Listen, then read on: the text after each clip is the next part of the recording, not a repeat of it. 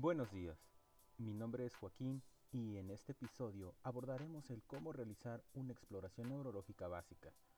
El objetivo de realizar esta guía es ofrecerle al estudiante de medicina una herramienta útil y versátil para realizar una exploración neurológica de calidad, la cual sea un apoyo para la detección y diagnóstico de las enfermedades del sistema nervioso.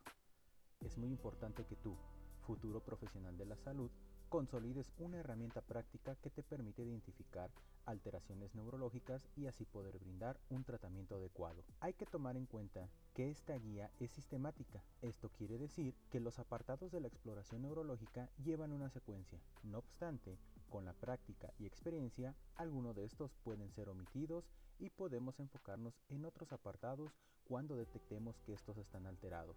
Esto en base al obtenido durante el interrogatorio. Pues bien, Comencemos. Exploración de alerta. ¿Para qué nos sirve y cómo debemos realizarlo? Para responder a la primera pregunta, el conocer el estado de alerta y mental del paciente nos va a permitir determinar el grado de atención y cooperación del paciente para realizar maniobras clínicas, así como evaluar sus funciones cognitivas y determinar si éste podrá entender y seguir nuestras indicaciones. Para responder a la segunda pregunta, antes debemos conocer los cinco estados de alerta o de conciencia, para evaluar este apartado vamos a utilizar la escala de Glasgow. Es una valoración como tal de nivel de conciencia que consiste en evaluar tres criterios de observación clínica. En ellos se valoran estas tres áreas, la ocular, la verbal y la motora. El área ocular. En primera instancia vamos a explorar la respuesta ocular, tanto la apertura de párpados como las pupilas. La escala de evaluación es la siguiente. 4 si tiene los ojos abiertos. 3.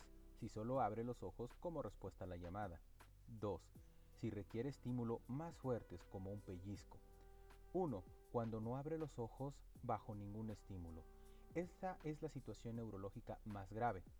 La otra prueba es mirar el reflejo de las pupilas hacia la luz. Esta prueba no puntúa dentro de la escala de Glasgow, pero es muy importante para ver los reflejos.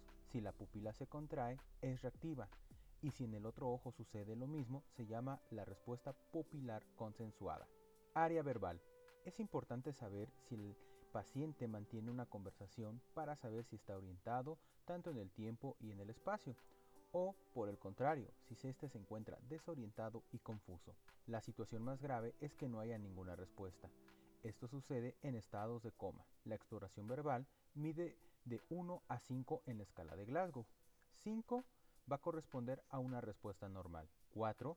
Cuando el paciente está confuso. 3. Cuando éste responde con incoherencia. 2. Cuando emite sonidos incomprensibles. Y 1.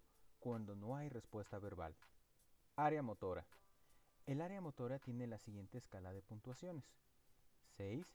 Cuando el paciente moviliza todo espontáneamente y tiene movimientos coordinados normales. 5. Este no responde a órdenes, pero puede localizar el dolor. 4. Si apenas responde ante un estímulo doloroso e intenta una retirada. 3. Cuando muestra flexiones anormales. 2. Cuando la extensión no es la habitual. Y 1. Cuando hay ausencia de respuesta. La escala de Glasgow tiene una puntuación máxima de 15 y es la suma de las tres áreas. La ocular va a tener un máximo de 4 puntos, mientras que la verbal 5 y la motora 6. La puntuación más baja es un 3, lo que corresponde como un coma grave Glasgow 3. Funciones cerebrales. Bueno, y para esto, ¿qué son las funciones cerebrales? Bueno, las funciones cerebrales incluyen la comprensión de la esfera relacionada tanto con la ubicación y concepción del ser humano. Para la comprensión de las funciones cerebrales se tiene que considerar la interacción de las diferentes estructuras corticales, tanto en ejecución y planeación de movimiento. Dentro de estas vamos a catalogar procesos de conciencia, memoria, atención, razonamiento y procesos de percepción, conocido como noxias, y de ejecución, conocidas como praxias. Las funciones cerebrales van a ser producto de activación de diferentes circuitos neuronales, principalmente de activación cortical.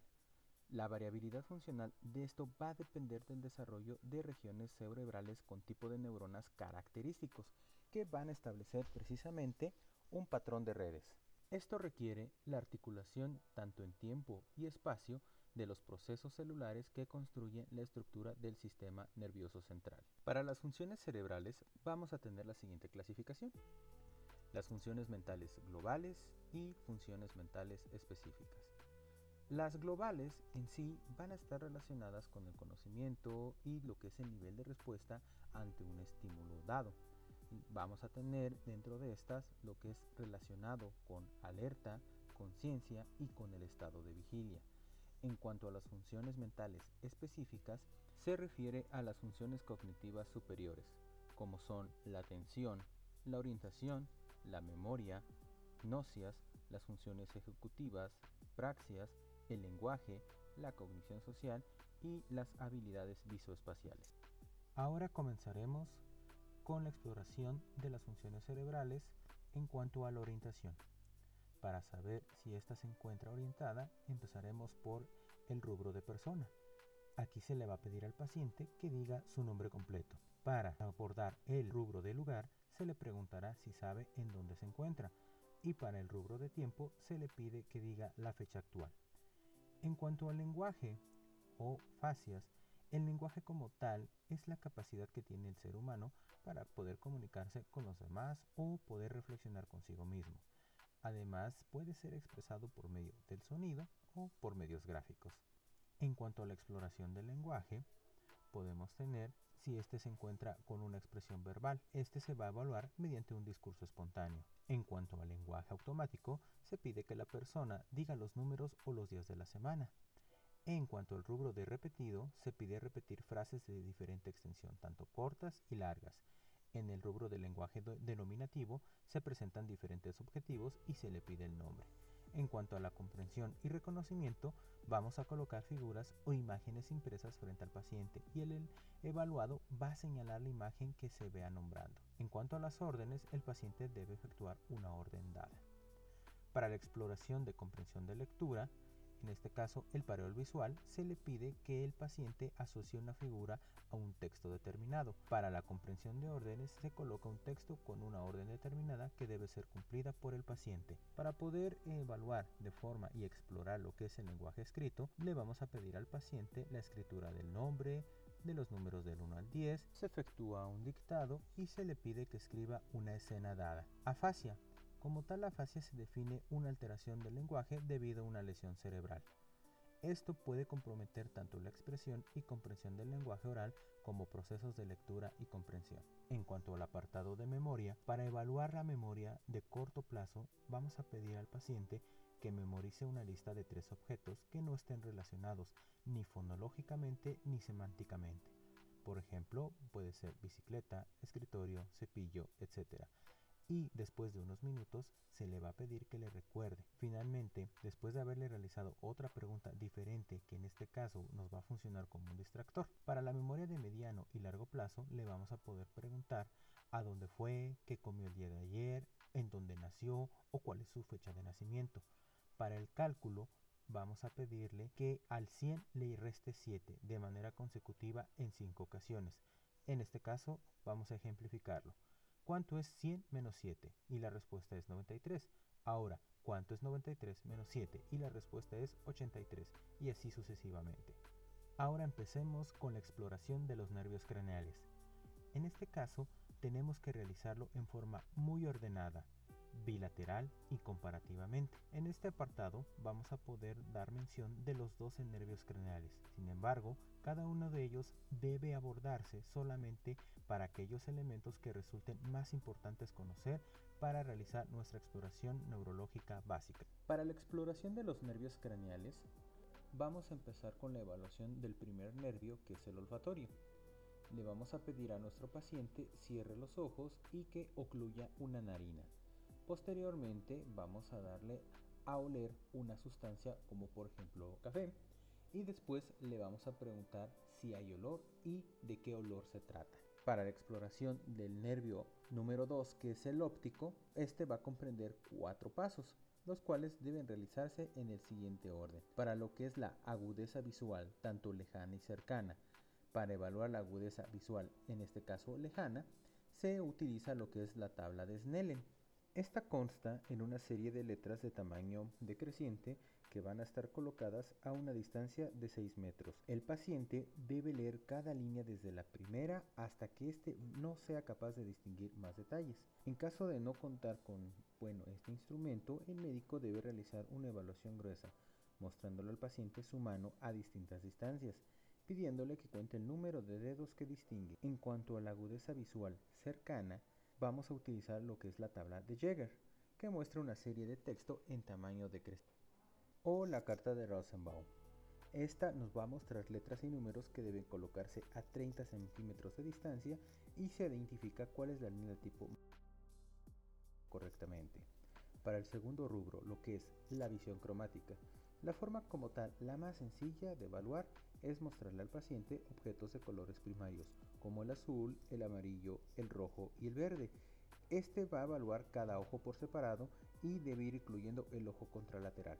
Primero vamos a preguntarle si distingue el color y después se le pide que lo nombre. Una alternativa más para poder completar este tipo de evaluación es a través de la prueba de Ishihara, la cual pues nos consiste en mostrar una serie de láminas donde aparecen círculos rellenos de múltiples puntos de diferentes colores. Cada lámina va a estar especialmente diseñada para que una persona con visión cromática normal pueda identificar el texto dibujado en su interior, normalmente un número. Para los campos visuales, la prueba más sencilla para evaluarla es la campimetría por conformación en la que el médico compara sus campos visuales. Se coloca frente a frente, ah, sentados este, con la mayor comodidad y al menos eh, a una distancia aproximada de un metro. Ambos cubren un ojo de manera contralateral. En este caso, el médico va a cubrir su ojo derecho y el paciente cubre su ojo izquierdo y deben mantenerse mirando fijamente el ojo descubierto del otro. El médico, por su parte, va a desplazar su dedo índice a lo largo de los ejes principales del campo visual, a la misma distancia de ambos, y el paciente deberá indicar cuando vea o deje de ver el dedo u objeto que está utilizando. Después viene la oftalmoscopía directa o examen del fondo del ojo. En este caso, si el médico en un momento utiliza lentes, puede utilizarlos también durante el examen, aunque es de manera preferible que los retire para mayor comodidad. La habitación debe también estar oscura lo más que se pueda con el fin de favorecer la dilatación pupilar y facilitar la exploración. De forma adicional, vamos a indicarle al paciente que mire hacia un punto fijo lo más distante que se pueda. El médico por su parte sostiene el oftalmoscopio con la mano ipsilateral al lado del que está explorando, colocando el dedo índice en el disco de las dioptrías y en caso necesario poder elevar el párpado del paciente con la otra mano. Se le va a pedir que mire a un punto fijo distante y en ese momento se va a hacer incidir el rayo de luz en el ojo a explorar a una distancia de 30 a 35 centímetros en dirección nasal. Una vez que identificamos el reflejo rojo, se acerca el oftalmoscopio lentamente hasta que se obtenga una imagen. Teniendo precaución para no incomodar al paciente, ¿sí? vamos a tener que observar la retina y se van a seguir los vasos hacia la retina nasal para encontrar el disco óptico. A continuación, vamos a seguir los vasos hacia la periferia en cada una de las cuatro direcciones. Finalmente le pedimos al paciente que mire directamente hacia la luz para inspeccionar brevemente la mácula. Para la exploración de los nervios oculomotores 3, 4 y 6, estos nervios se van a evaluar en conjunto, ya que todos inervan los músculos relacionados con los movimientos oculares. Motilidad extrínseca del ojo. Durante en esta exploración, el médico debe estar mirando de manera continua los movimientos oculares del paciente para evaluar estos si son conjugados o simétricos. En primer lugar, debemos inspeccionar lo que es la amplitud y simetría de la hendidura palpebral. Inspeccionar que la mirada conjugada sea normal, es decir, que ambos globos oculares se encuentren simétricos, en posición central cuando se encuentran en reposo y no presenten ninguna desviación. Motilidad intrínseca del ojo. Aquí vamos a ver la morfología y el diámetro de las pupilas. En este caso deben tener una forma circular con contorno regular, una situación central y un tamaño con un rango de 2 a 5 milímetros, así como presentar una simetría. En cuanto a los reflejos pupilares, se trata de reflejos mixtos en los que participa tanto el segundo nervio como el tercer nervio. Podemos observar el reflejo fotomotor directo, que este es perpendicularmente al ojo, se dirige un haz luminoso a la oreja del paciente y se va a desplazar medialmente hasta que indique sobre la pupila. Esto para provocar precisamente un cambio drástico de iluminación sobre la pupila y favorecer que el reflejo sea más evidente. En cuanto al reflejo consensual o fotomotor indirecto, el estímulo y la respuesta son los mismos, solo que esta vez se debe poner atención en el ojo contralateral, el cual deberá observarse la contracción de la pupila contralateral. Si realizamos ambos reflejos, esto permitirá en el caso de una migrasis pupilar unilateral diferenciar si se trata de una alteración del nervio óptico 2 contra el nervio cumulator número 3. Para la exploración del nervio trigémino, este se trata como tal de un nervio mixto, pues se encarga de transmitir la sensibilidad de la cara y darle lo que es la inervación motora a los músculos de la masticación, como el músculo pterigoideos, los temporales y los maceteros. Acción motora. Para la inspección se va a valorar lo que es el trofismo de los músculos macetero y temporal. Posteriormente vamos a pedirle al paciente que apriete muy fuerte sus dientes mientras se palpan ambos músculos maceteros y después se hace lo mismo palpando ambos músculos temporales. En cuanto a lo sensitivo, vamos a explorar la sensibilidad facial táctil de las tres ramas del nervio, lo que es la primera, que es oftálmica, la segunda maxilar y la tercera mandibular. La exploración completa va a requerir que evaluemos la sensibilidad al tacto grueso superficial con un objeto delgado y romo. En este caso puede ser un cepillo de cerdas suaves, un algodón o un papel higiénico. Y lo que es al dolor con un objeto puntiagudo y a la temperatura. Este se le va a pedir al paciente que cierre los ojos y con el objeto elegido se toca suavemente en el territorio inervado por cada una de las ramas, de manera bilateral, comparativa y de arriba hacia abajo. En primera instancia, lo que el paciente debe hacer es indicar solo si siente o no, ¿sí? y en segundo momento se preguntará si existe una diferencia entre la sensación de un lado y el otro de la cara. Para la exploración del nervio facial número 7, este también se va a considerar un nervio mixto, cuya función es la inervación motora de lo que es la mayoría de los músculos de la cara y la sensación gustativa de los dos tercios anteriores de la lengua. Como parte de la exploración neurológica básica, no se sugiere pues la exploración de la función gustativa. Para evaluar lo que es la función motora, se va a pedir al paciente realice diferentes movimientos o gestos faciales, comenzando por la frente y terminando con la boca. Esto va a tener una finalidad y es identificar asimetrías faciales que sugieran paresia o parálisis de la musculatura facial. Para la exploración del nervio vestibulococlear o el nervio número 8, este como tal está formado por dos nervios, el vestibular, el cual va a transmitir impulsos relacionados con el equilibrio y la orientación espacial del cuerpo, y el nervio coclear, el nervio sensorial encargado de la audición. Para explorarlos de una manera rápida, el componente acústico va a ser evaluando la capacidad del paciente de percibir el sonido del frote de los dedos del médico. Para ello, ¿qué debemos hacer? Que se le muestre al paciente el sonido que debe detectar. Después se le pide que cierre los ojos. El médico tendrá que frotar sus dedos cerca del conducto auditivo externo y los alejará poco a poco. El paciente debe indicar el momento en que deje de escuchar el sonido. Se debe realizar lo mismo en el oído contralateral y se compara la distancia a la que escucha tanto en uno como en otro. En caso de que el paciente no perciba el sonido o lo perciba menos de un lado, debemos valorar con ayuda de un diapasón. La conducción aérea y ósea del sonido mediante las pruebas de lo de Ring y de Weber, lo cual nos va a permitir distinguir entre una alteración de origen conductivo contra una alteración sensoroneural.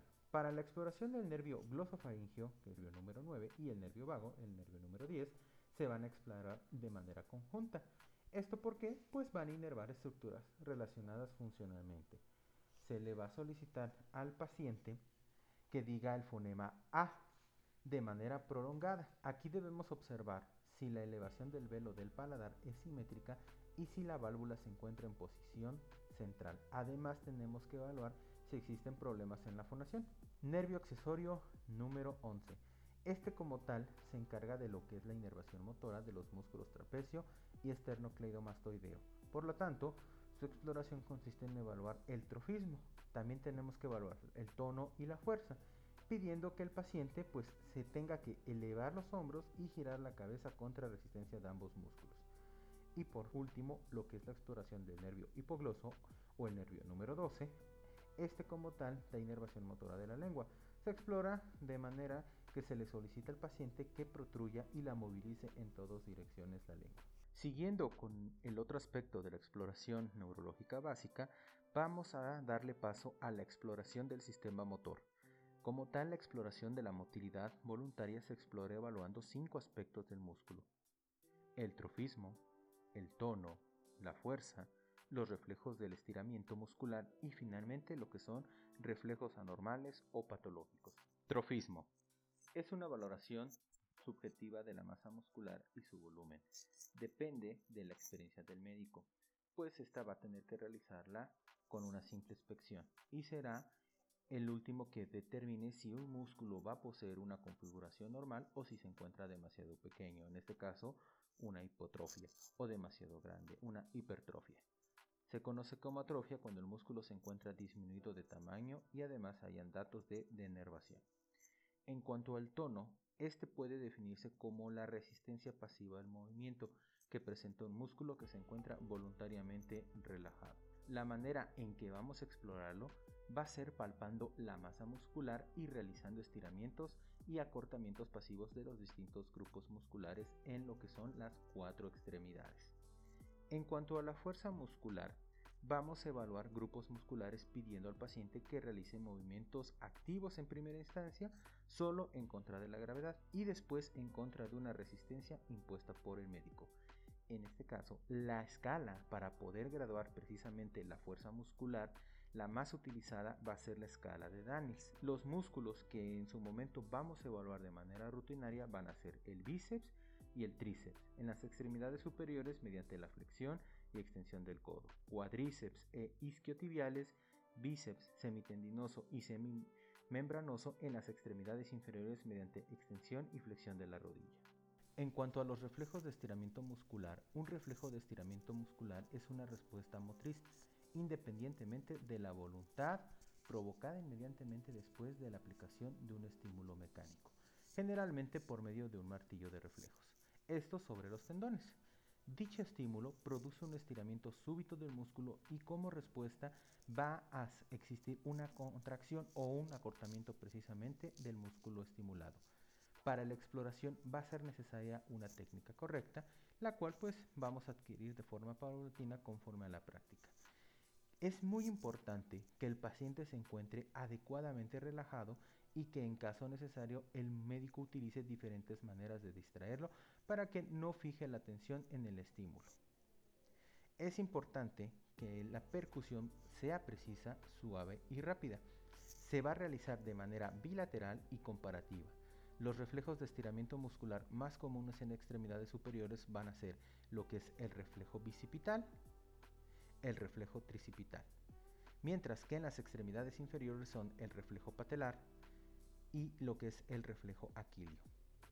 En cuanto a los reflejos patológicos, estos van a ser aquellos que pueden ser provocados en sujetos normales y debido a que su presencia eh, indica una alteración neurológica son también denominados signos. Vamos a ver dos signos, lo que es el de Babinski, el cual pues este va a ser eh, o se va a dar precisamente por una lesión en la vía piramidal. ¿Cómo se realiza? Bueno, se provoca un reflejo cutáneo plantar cuya respuesta normal va a ser la flexión de los dedos del pie. Se obtiene una dorsiflexión del dedo gordo y un movimiento en abanico, abducción y flexión del resto de los dedos. En cuanto al signo de Hoffman y Troner, solo se consideran patológicos cuando se asocian a otras alteraciones que sugieran afección piramidal. Su presencia como tal por sí sola no va a ser una indicación de enfermedad. En ambos casos se obtiene una flexión del dedo índice o una del dedo pulgar al sostener el dedo medio del paciente con una mano y con la otra ya sea que presione la falange distal del dedo y se libere bruscamente. Ese será el signo de Hoffman.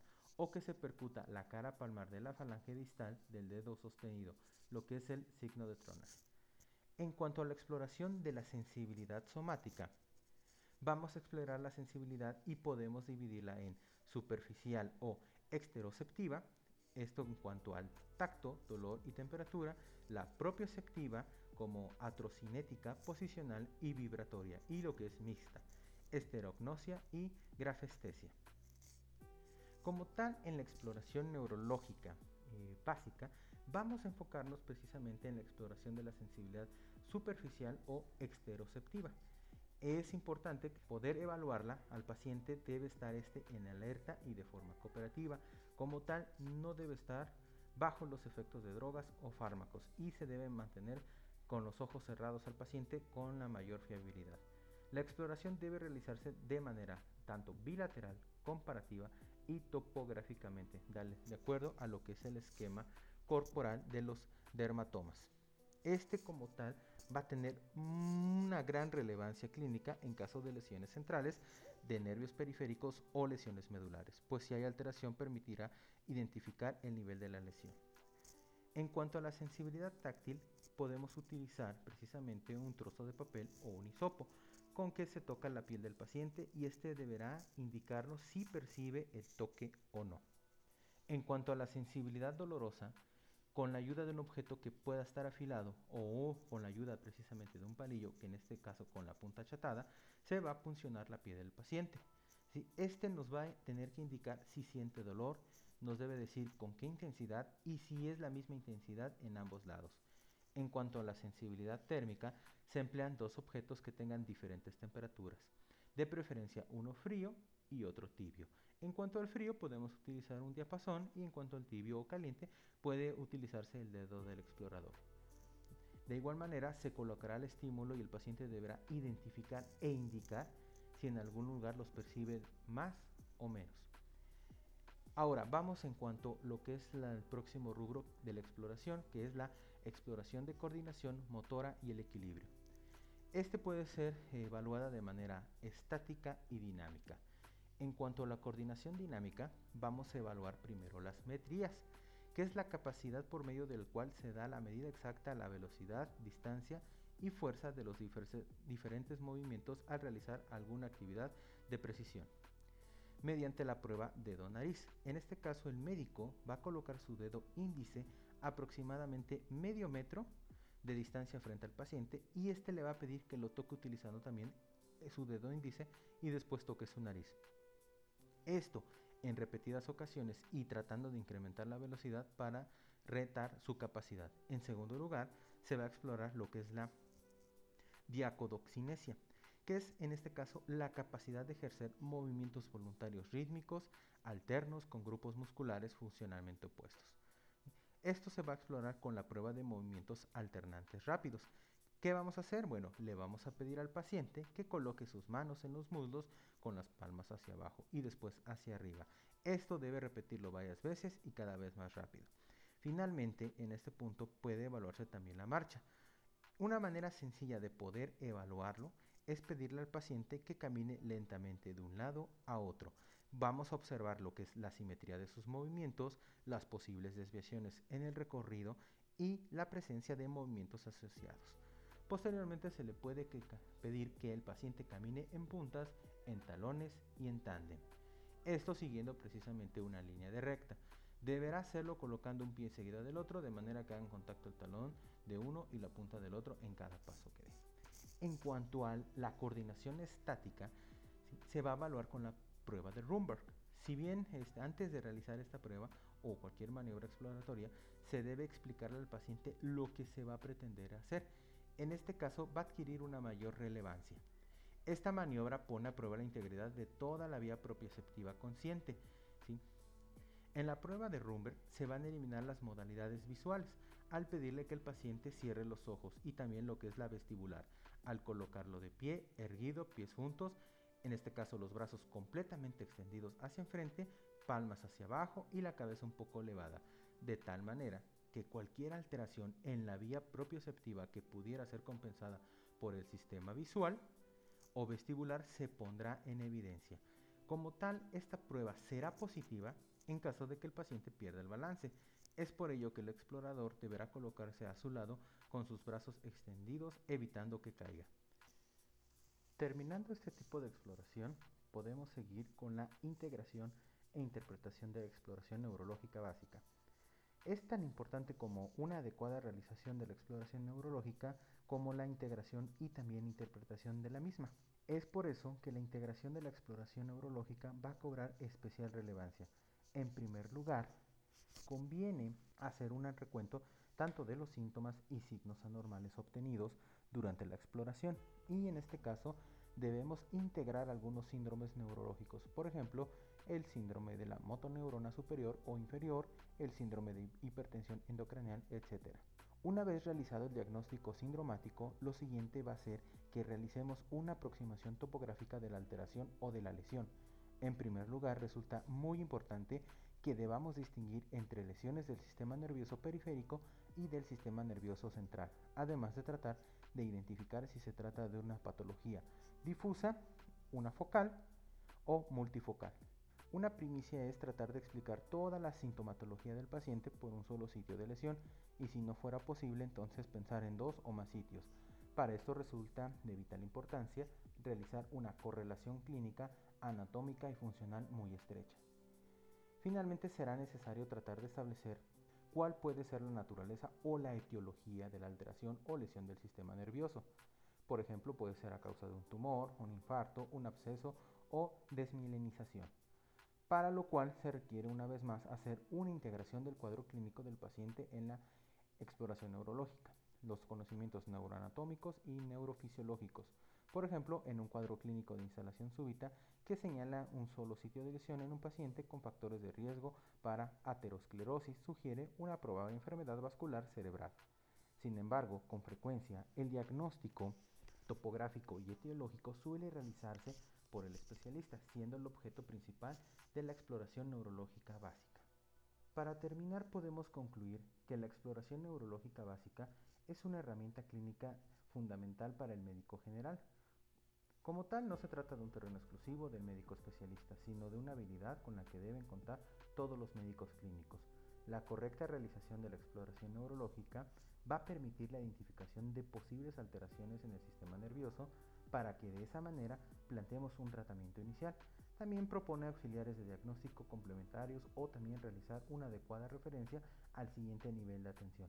Resulta de gran importancia el presentar la exploración neurológica de manera sencilla y didáctica. Esto con el fin de disminuir los mitos y lo que es la versión para las neurociencias en los estudiantes de medicina o los médicos de primer contacto. Agradezco mucho su atención en este podcast. Mi nombre es Eduardo Joaquín Vargas Alvarado, estudiante de la licenciatura de médico cirujano Universidad Autónoma del Estado de Hidalgo, para la clase de Integración Básico Clínica 2. Saludos.